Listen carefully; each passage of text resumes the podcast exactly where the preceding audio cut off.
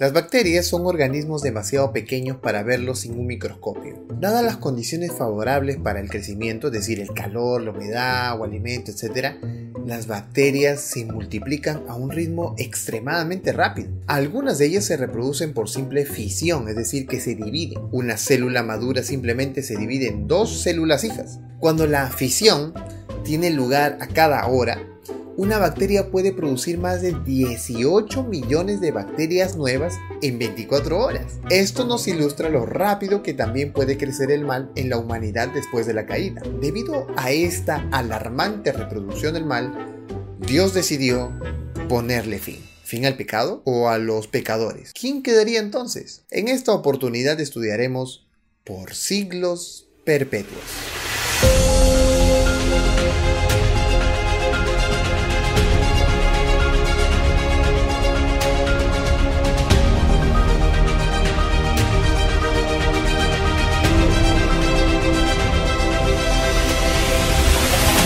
Texto clave se encuentra en Génesis capítulo 6 versículo 8 y dice, pero Noé halló gracia ante los ojos de Jehová.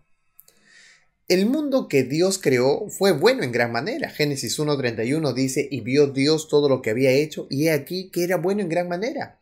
Y fue la tarde y la mañana el día sexto. Nada malo salió de las manos de Dios. Sin embargo, así como lo bueno inundaba todo el mundo, el pecado entró y lo cambió todo. Todo se arruinó rápido. Desde el capítulo 3 de Génesis hasta el capítulo 6 podemos encontrar que los seres humanos se convirtieron en agentes del mal al involucrar a otros en el pecado.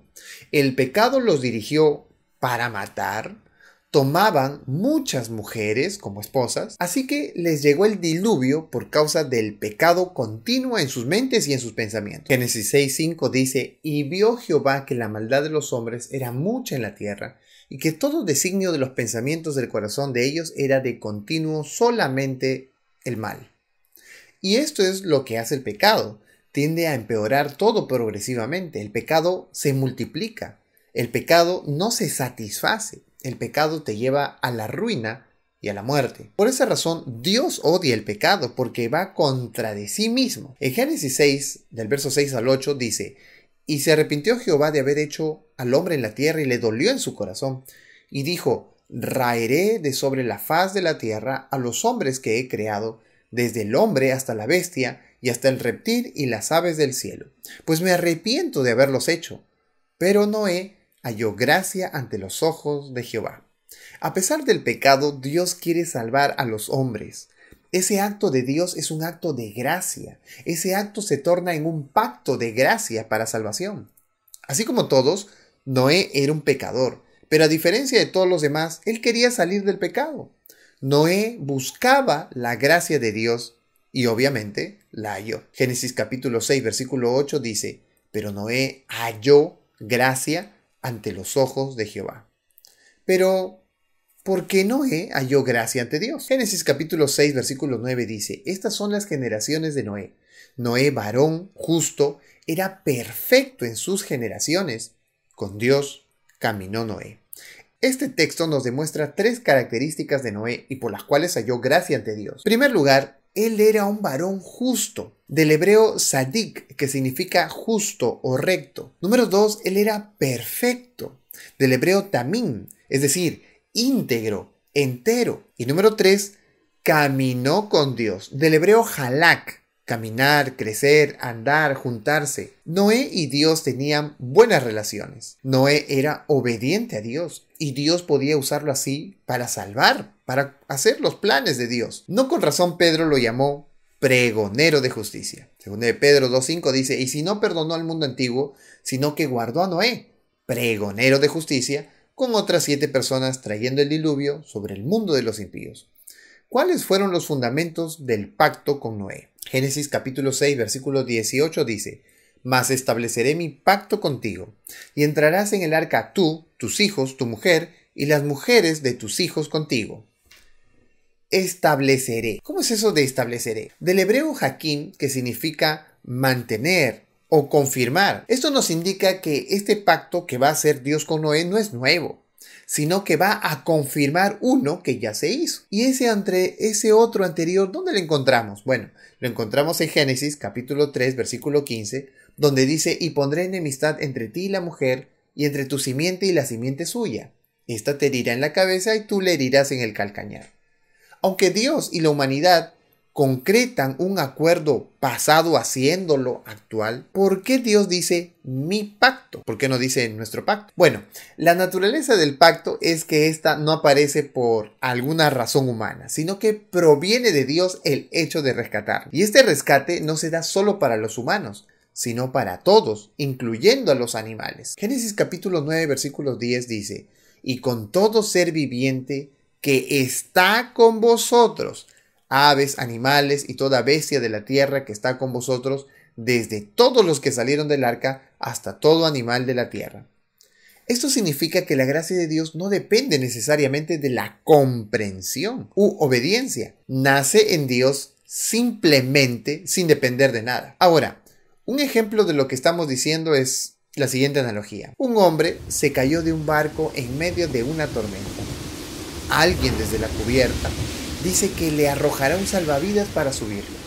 Sin embargo, el que está en el agua tiene que estar de acuerdo con su parte del trato. Es decir, agarrarse, aferrarse a lo que se le ha proporcionado. Entonces el pacto de Dios es una iniciativa divina de salvación, una relación incluso entre no iguales, ya que Dios no es igual al ser humano, ni mucho menos a los animales, es incondicional, no importa si el otro falla, en este caso el ser humano, el pacto se va a cumplir. Dios se goza en ofrecernos su salvación, que no corresponde delante de tanta gracia, pues obedecer. Si obedecemos, entramos en el pacto de Dios y logramos salvación. Si no obedecemos, lo perdemos. Pero el pacto no desaparece. ¿Qué pasaría si lo llamamos nuestro pacto, incluyéndolo a Dios como igual? Pondría al ser humano como igual a Dios, cosa que no lo es. Además, le daría al ser humano otro camino aparte del divino. Y también le daría al ser humano la opción de encontrar vida en otra opción. Pero obviamente sin Dios no hay salvación. Hechos 4:12 dice, y en ningún otro hay salvación porque no hay otro nombre bajo el cielo dado a los hombres en que podamos ser salvos.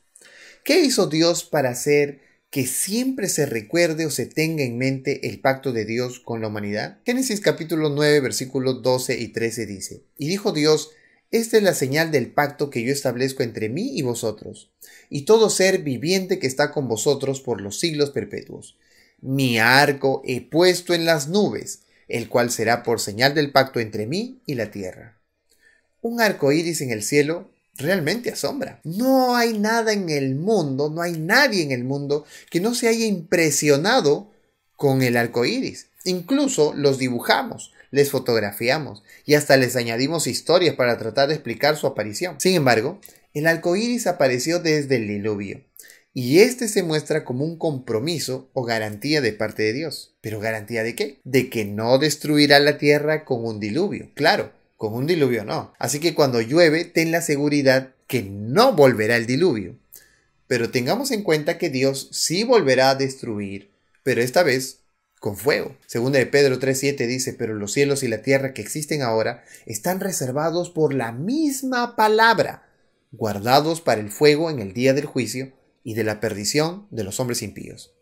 A pesar de esto, cada vez que vemos un arco iris, podemos recordar el pacto de Dios con el ser humano. Esto nos da confianza en que no habrá otro diluvio, que Dios realmente castiga el pecado, que Dios cumple su promesa y que los fieles y obedientes serán salvos. En Génesis capítulo 7, verso 23 dice, Así fue destruido todo ser que vivía sobre la faz de la tierra, desde el hombre hasta la bestia, los reptiles y las aves del cielo. Y fueron raídos de la tierra y quedó solamente Noé y los que con él estaban en el arca. ¿Cómo es eso de que él quedó? Quedó solamente Noé. Esta palabra quedó viene del verbo sahar. Esta palabra da la idea de un resto, de un remanente. Además de ser el primer texto en la Biblia que contiene el concepto de remanente de Dios. Porque anteriormente ya teníamos un resto, un, un remanente literal. El caso, por ejemplo, de Caín, que quedó después de matar a su hermano, Abel. Pero a él no se le trata como un remanente, sino que la Biblia pone como remanente a los continuadores de la fe, continuadores de la bendición de vida a la humanidad, como el caso de Noé. El remanente del diluvio eran personas justas y de fe. Y debido a que el diluvio se compara con el tiempo del fin, El remanente del tiempo del fin también serán aquellos que respondan a Dios por fe y obediencia. Tendrán una relación correcta con Dios y caminarán con Dios. Podemos entonces concluir en lo siguiente. Número uno, el pacto de Dios se basa en su gracia y nada más que en ella. Dios nos quiere salvar y punto. No hay absolutamente nada que podamos hacer para detener eso. Al menos no detener a Dios. Pero sí podemos evitar sus bendiciones cuando rechazamos tan magnífica oferta. Número 2. La obediencia es aquella respuesta inmediata a la oportuna gracia de Dios. A la vez, es una práctica en la vida de todo aquel que vive por fe en Dios. Y número 3.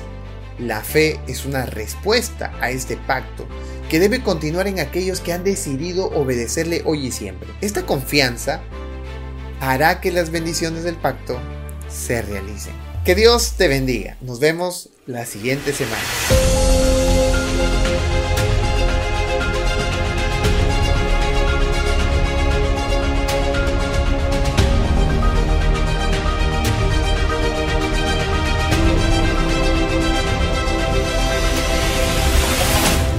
Darle like, comentar y suscribirte al canal. Comparte con tus amigos. Bye.